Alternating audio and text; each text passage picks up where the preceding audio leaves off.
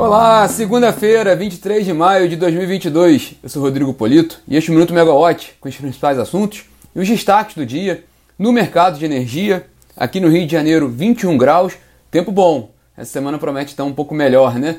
Do que a semana fria que a gente teve na, na semana passada.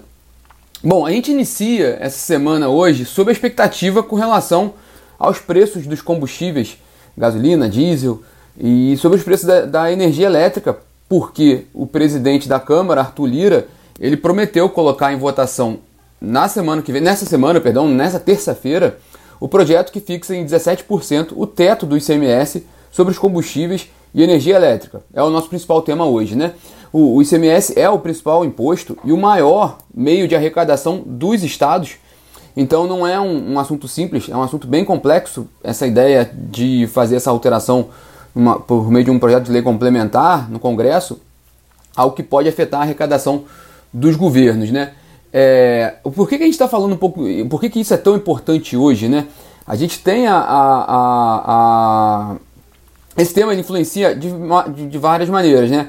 Em termos políticos, né? Tem uma, uma, uma questão política muito grande com relação aos preços dos combustíveis tem uma questão em relação à economia real, à, à, sociedade também, pelo preço da, da, da, da, tarifa de energia, preço da gasolina, do diesel e o quanto isso afeta a inflação né, na cadeia, porque todos nós dependemos desses insumos, então é, o, o, diesel faz parte do frete, faz parte da, da cadeia produtiva, então tem um, um custo grande, isso é importante para a economia, é importante para os governos estaduais também por parte de questões, questões políticas, e é importante para as empresas também que se se organizam, né, se preparam para traçam seus planos de investimentos.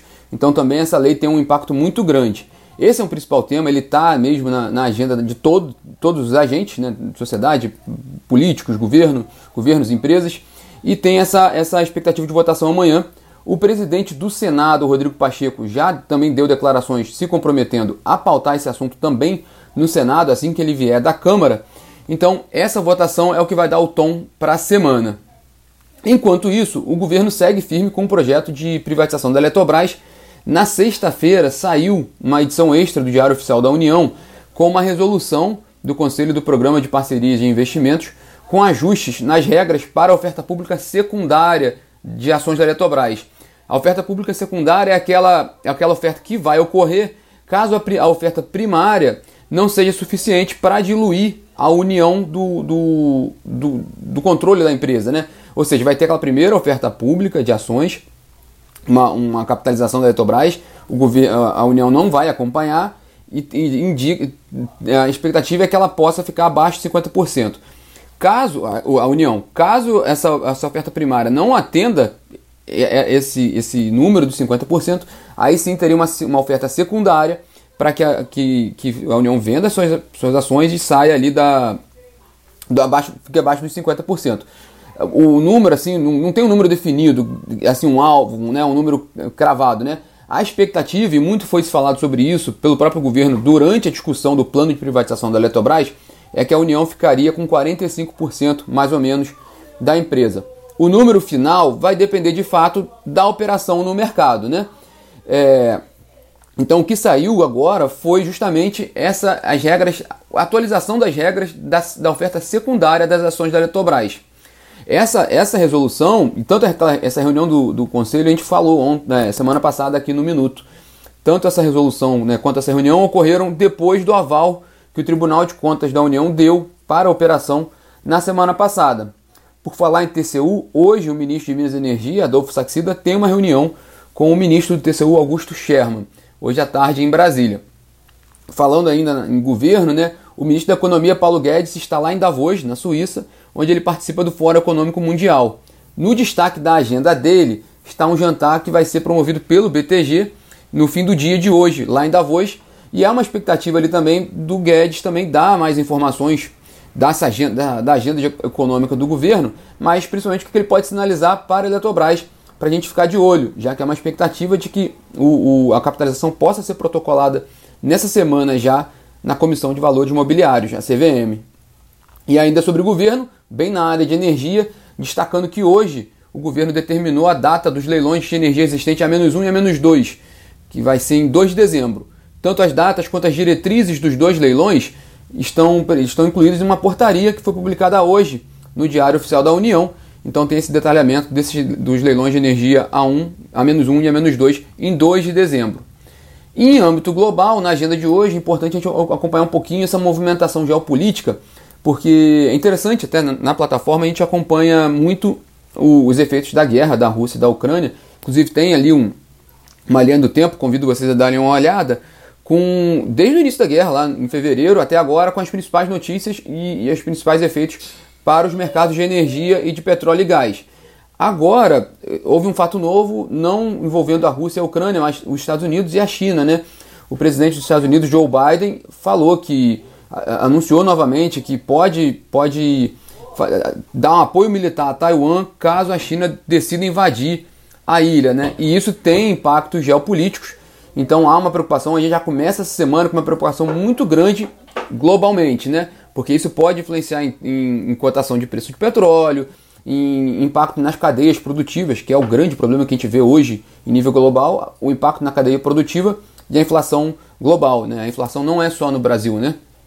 Então esse ponto de atenção também internacional. E aí vamos fazer aqui aquela agenda da semana, né? Na terça-feira, amanhã, a gente tem a reunião ordinária da ANEEL e tem a votação prevista, né? A votação do projeto de lei complementar que fixa ali o, o, o teto do, do ICMS para a energia elétrica e para os combustíveis na Câmara. Na quarta-feira tem o Fórum de Debate da Câmara de Comercialização de Energia Elétrica, CCE, sobre formação de preços e o dia de um encontro com investidores da Raizen, né, o Raizen Day, na quarta-feira. Na quinta-feira tem o encontro de investidores da COSAN também. Tem o primeiro dia da reunião do PMO, né? Já o PMO já fechando o mês de maio e dando as primeiras diretrizes para o mês de junho. E na sexta-feira, a continuação da reunião do PMO, a definição da bandeira tarifária de junho pela ANEEL, lembrando que a expectativa é um, um, uma estrada tranquila, né? Tudo indica que a gente fique com a bandeira verde por enquanto. Vamos ver como é que vai ser essa, essa confirmação da ANEL na sexta-feira. E o leilão, tem um leilão na sexta-feira, né? Não se esqueçam.